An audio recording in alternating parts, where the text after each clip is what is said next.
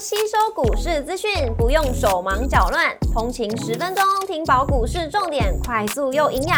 让汉伟老师早报开启你活力的一天。欢迎收听股市哦嗨哟，摩尔证券投顾林汉伟分析师，本公司经主管机关核准之营业执照字号为一百一十一年经管投顾新字第零一四号。大家早安，欢迎收听今日台股我嗨哟。今日重点提醒，台股基建攻防，中小型股表现。美股四大指数上周五小幅收涨，部分科技股创高带动。上周五美股由非半指数下跌零点八二个百分点，落于四大指数。台积电下跌四点三九个百分点，跟超微下跌一点八六个百分点，领跌半导体股。美股族群上周五跌多涨少，非必需消费、必须消费、医疗跟公用事业类股领涨。那原物料、能源、金融跟科技股则下跌作收。亚马逊上涨三点零三个百分点，跟苹果下跌零点九八个百分点，分别领涨跟领跌科技类股。宝桥上涨三点四六个百分点，跟里来上涨二点七八个百分点，领涨大型股。上周五，美国公布经济数据优于市场预期，但通膨相关数据上扬，使得市场担忧通膨顽固，升息压力持续压抑美股的表现。所幸美股在亚马逊创下反弹新高，搭配部分大型股表现亮眼。尾盘仍奋力收红，唯独费城半导体指数能在台阶压盘下连跌了三天。股市红绿灯亮出黄灯，美元走跌跟美债利率反弹，季线攻防以中小型股表现为主。台子及盘后盘下跌二十六点，做收跌幅零点一七个百分点。台积 ADR 则是大跌了零点呃四点三七个百分点。周一大盘指数观察重点有三：第一个季线攻防跟中小型股。第二个政策利多股反弹力道，第三个电子题材股涨势整齐度。周一美股受到台积电 ADR 创低，盘中有回撤基线的压力，但盘面重心还是在中小型股的表现。上周五贵买指数出量跌破月线的关卡，同样面临到季线的防守。如果中小型股能在台积电弱势底下，资金回流上涨加速多于下跌加速，则贵买指数守稳季线，还是有利台股选股不选市的操作。货柜三雄周一维持低档的整理，虽然 SCFI 连续三周的上扬，但国际航商股价续跌，缺乏力度的带动，仍维持整理的走势。BDI 指数上周五出现强弹，散装航运的低位接观察补涨的力道。那指标股看到裕民跟惠阳 KY，还有新兴，还有四维航等等。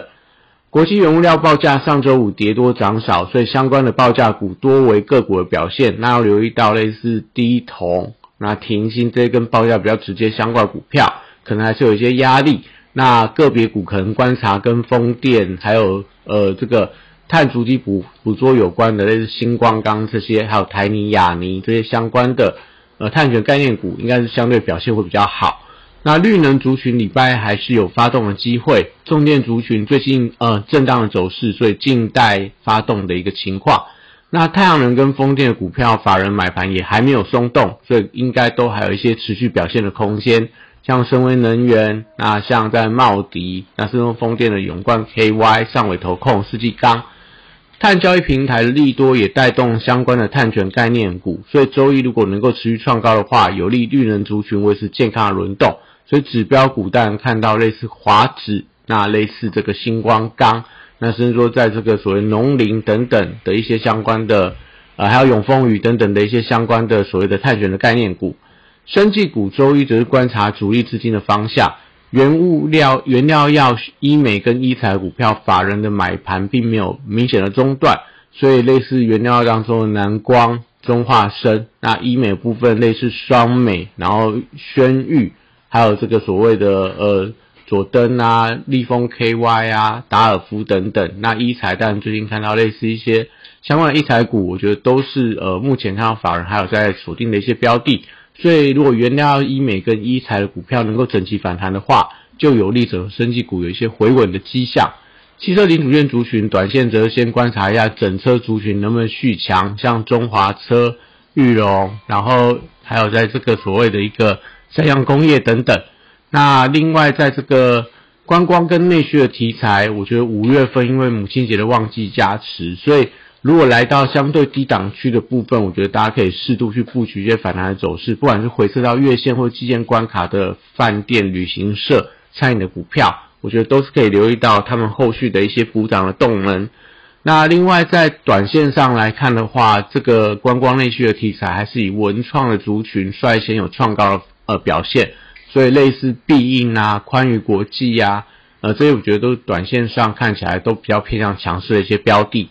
军工股的部分只是受惠到五月份军火商来台的利多，那还是有一些转强股的发动，类似隆德造船、千富精密、JPPKY 等等，那甚至说汉翔也有一些回稳的迹象，所以整体上我觉得军工股的族群还是维持一个强势轮动的看法不变。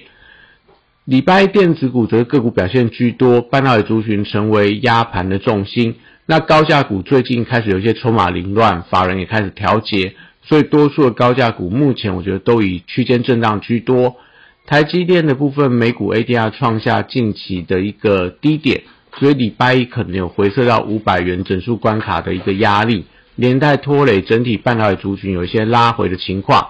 但台积电走跌，关键还是中小型股能不能转强。现在族群周一则观察可不可以出现反弹，因为上个礼拜传出来拜登将签署行政命令。限制美国企业投资中国半导体等高科技的产业，所以这台族群短线上受到利空的冲击，出现了破线的走势。所以今天必须要观察能不能站到重要均线支撑，像四星 KY 的月线、创意的这个季线的关卡，都是大家要持续留意到的一些观察的指标。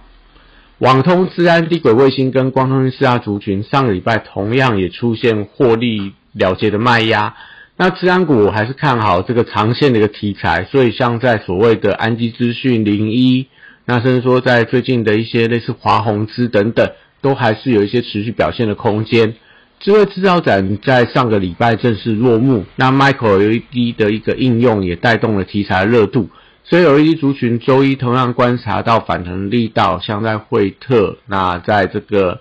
呃巨基还有这个。富彩还跟台雅等等，我觉得都是相当中当中的一些观察指标。元宇宙族群呃同样也被主力提款，所以短线上都要先看到什么时候能够站回到五日均线，不管在宏达电、威盛等等的一些元宇宙相关的题材，目前都是以五日均五日均线为所谓多空的观察指标。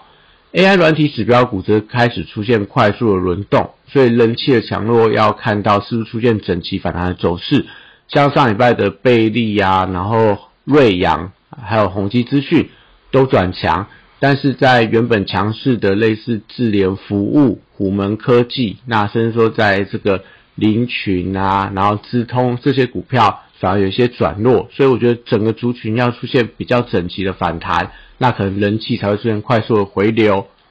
游戏股的部分则具备避险的属性，搭配上个礼拜中国通过八十六款的游戏版号，所以短线上还是以具备游戏跟支付题材股票，我觉得在游戏股当中是相对比较强势的表现。那像智冠、续创反弹高，那甚至在大禹之橘子，然后 Oh my God，那往外扩散到所谓的星象，甚至说最近很强的地心引力，都是大家可以留意到的相对游戏股当中的标的。那收回到六千元的红包发放，但是电商股上个礼拜五同样也遭遇到卖压，所以礼拜一都要观察有没有一些反弹的走势。那以上是今天的台股我还有，祝大家今天有美好瞬间的一天。